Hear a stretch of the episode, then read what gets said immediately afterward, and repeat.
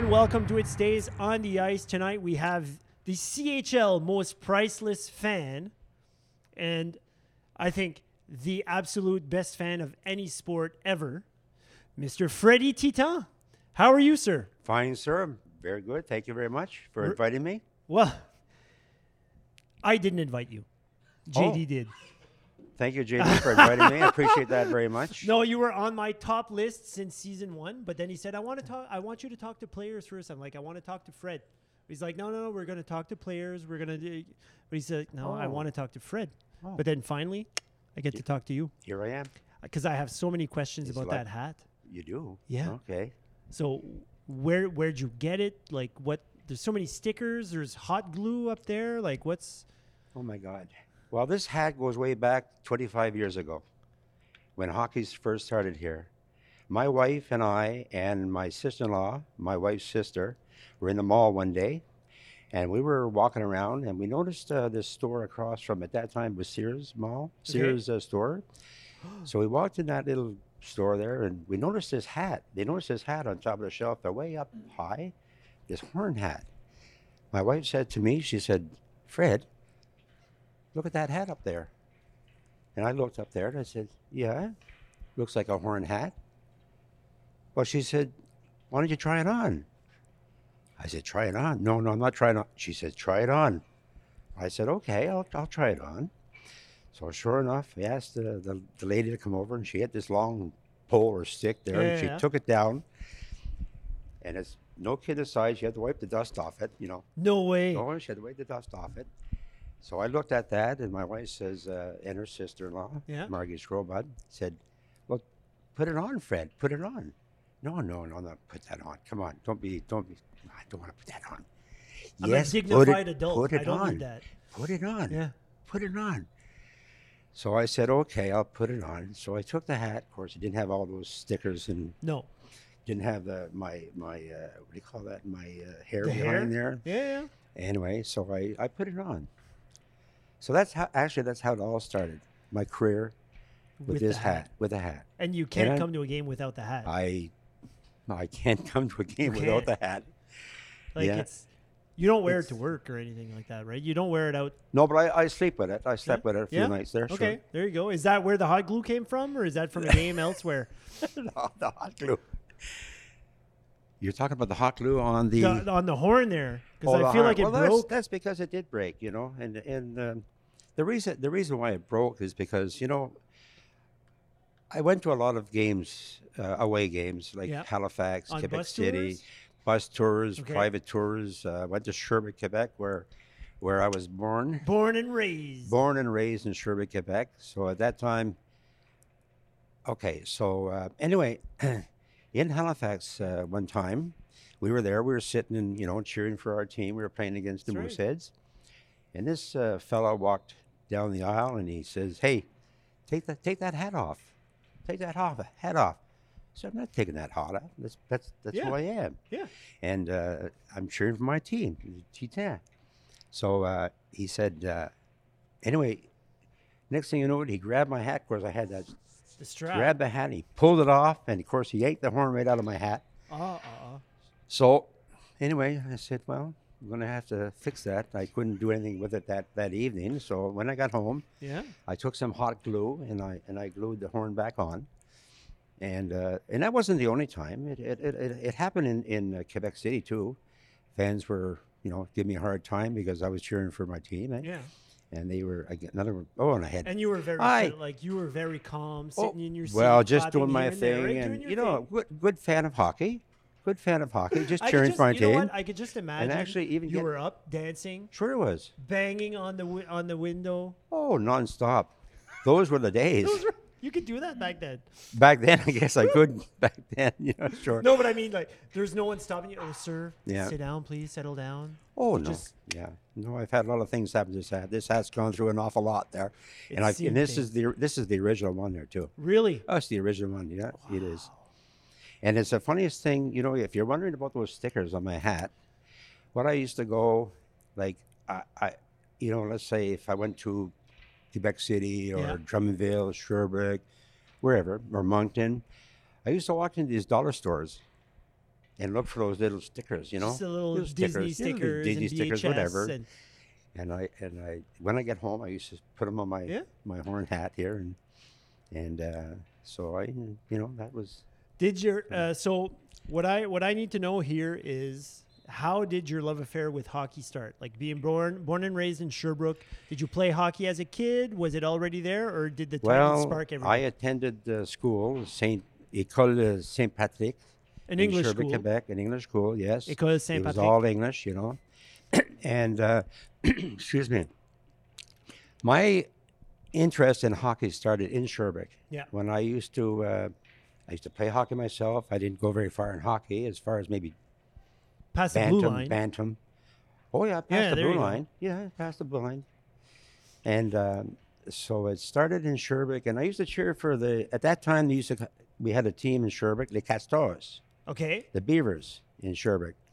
So every so often, my father would take me to a game in Sherbrooke, you know, at the and uh, of course, even back then, I was quite boisterous, Yeah. loud, not dancing, but loud, But cheering, loud. cheering for you go. my my team, my home team.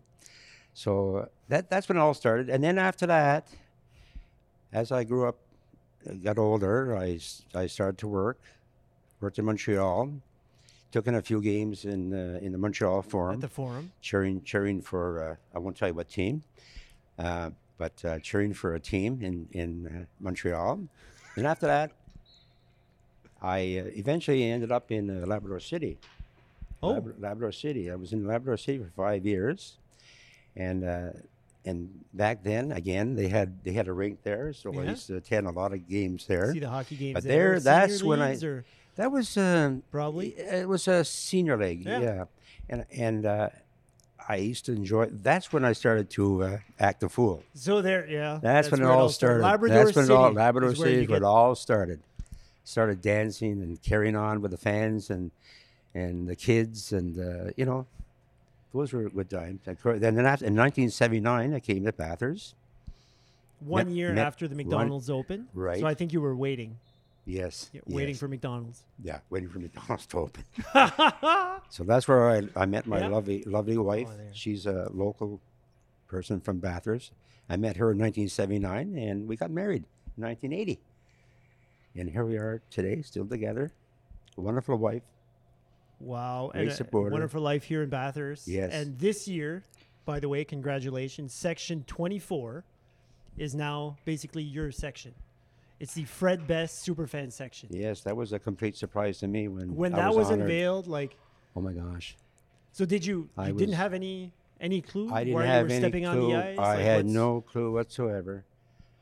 I had abs. Oh no, I was really, really uh, surprised at that when they honored me, and it went on for what I'm sure five minutes, and the fans were applauding, and uh, it really, it really actually really touched me. Yeah.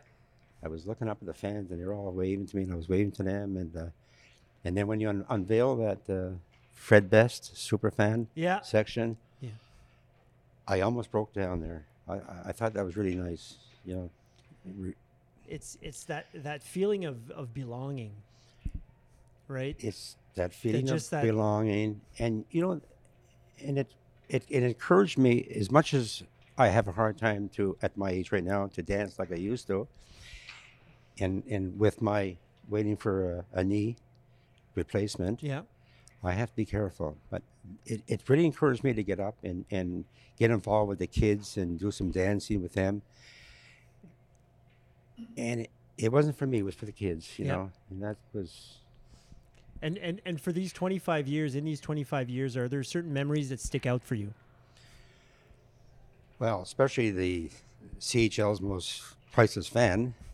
Because you won a I was, Jeep, I was, uh, pardon me? you won you won a vehicle, I think. No, No? no, I didn't win a vehicle. I'll tell you, fans here were trying to convince me to to apply because uh, Mastercard International Yeah. we're looking for Mastercard's most priceless fan. So fans here convinced me to to to run for it, to try. mean- Why not? To represent uh, the Quebec Major Junior Hockey League. When the fans here know, they know. So anyway, I started to write my resume and try to, you know, and uh, and uh, next thing you know, to make a long story short, the uh, Mastercard International from New York Yeah. Uh, uh, notified me that I was one of seven national finalists here in Canada. And I was representing the Quebec Major Junior Hockey League. Wow. Okay. So they, uh, anyway, we had to put on our skit in, in Halifax. and we had a panel of judges, and you, we all know Bobby Orr. Bobby Orr was one of the judges. Yeah. And uh, so, uh, and of course, I did my little skit there on stage there, you know, dancing and Cotton Eye Joe. It. Cotton Eye Joe. Oh, and, yeah. And the other, the other song, I'd like to party. So, um, anyway, I won it. There you go. I won it. Mastercard's most precious fan, yeah. It's unreal. And it was only a one-shot deal. This, this, this is not repetitious. No, It's, it didn't know, happen. I don't think it happened again. It never happened again. No, it was one you shot broke the deal. mold. No, That's how I can you tell you. I can tell you a little story if I Go have time. Go. When uh, my here. my wife and I went to uh, Toronto, um, to uh, the, uh, you know, to, to to take a photo shoot of me, Yes. Mastercard's most priceless fan, Okay. because uh, the winner got to be featured in one of Mastercard's most priceless fan uh, priceless fan advertisements. So they flew my wife and I to Toronto. So, and I said to uh, said to this, uh, I forget his name, Mark. He was in charge of the uh, what was taking place for there the- for okay. for uh, yeah Sure. for Mastercard. I said, well, how are they going to recognize me at the airport? You know, when I Oh, like, arrive at the airport. Wear the hat. I mean, no, I didn't wear the hat. So anyway, anyway, as soon as we walked through the airport and I was walking towards the luggage, to get my luggage, there's a great big sign up. Fred Best, MasterCard's most priceless fan. That's I right. The sign, I said, Carol, That's my you. wife, that must, must, it's me. So of course we walked over. Anyway, um, so, and it was a limousine driver. I had my own private limousine driver. So Fancy. anyway, I said, uh, take the luggage off the cartwheel, and and uh, he said, oh, don't touch that. No, no, I'll, I'll take, I'll take. I'll take your luggage out to, you know. So I was gonna, I was gonna jump in the front seat there. In the, oh no, no, no, No. no. Open the door, and my wife and I got in the back seat there. Drove us to the uh, Royal Royal York Hotel. Okay. We stayed there, and uh, the um, uh, so the next morning we left the hotel, and they brought us to the, to a rink, and uh, uh, uh, let's see, there was Bobby Orr, there was um, um, A few big names. yeah, I'm trying to think of. Uh, um, So it was a, it was a video shoot. yeah, it- was a it was a video shoot and and a photo shoot as well. Wow. So they took pictures So of we me. got to find this on YouTube. well, I have I have a pictures. I have the pictures at home. There you go. Yeah. So anyway, uh, anyway, we stayed there for a couple of days. Uh, we went through their photo shoot, and then uh, when it, when the um, when it was all over, said and done, Yeah. my private cho- chauffeur, That's right. uh, Garçon. Garcon. oh, another thing, we went to a restaurant that In evening Toronto, that in evening. Toronto that evening with Bobby Orr. With No. Bobby Orr. Yes, Bobby Orr. So we were sitting there, and and um, it's the funniest thing.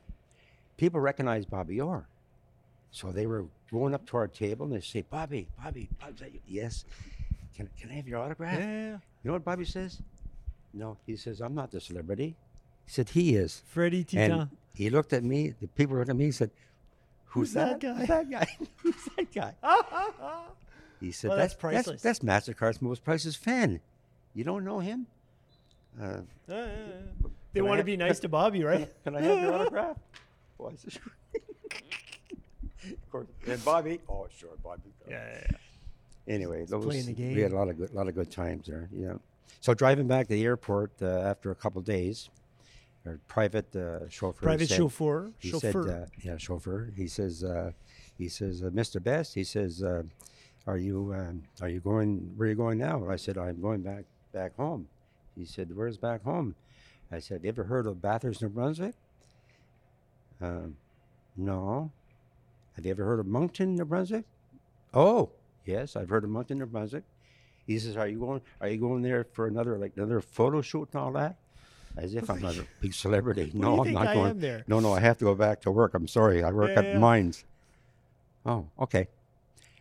So, uh, Anyway, we enjoyed our we enjoyed our weekend there. That's quite the experience it sure was for yeah. dancing around, yeah, right? Yeah, Because at the end of the day, you're just a, a, a fan with a big heart, a lot of energy, that's right. Yeah. and you got to you got that amazing opportunity with uh, with Mastercard being the priceless most priceless Must be in fan. Canada. Yeah. Wow, that's great.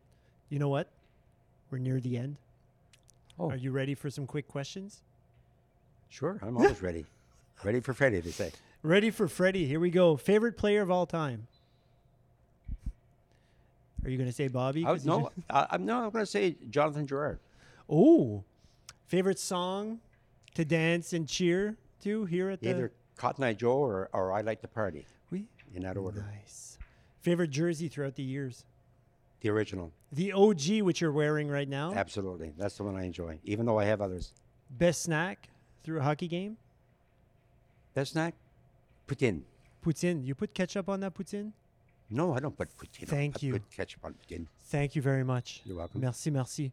Thank you very much for being on, Fred. I'm so glad we finally got to do this. And I mean, we've got some pretty awesome fans here at the K.C. Irving, some young fans as Yes. well. And if we asked all of them, I'm pretty sure, like, if who's their mentor, who do they look up to for being a fan, a hockey fan, Freddie Titan is right up there on the podium. I promise you. Thank you. So, thanks for being on the show. Thanks everyone for listening. And remember, keep your heads up and your sticks on the ice. Thank you. Champion. Champion. Oh, God. No, no, no, just yet.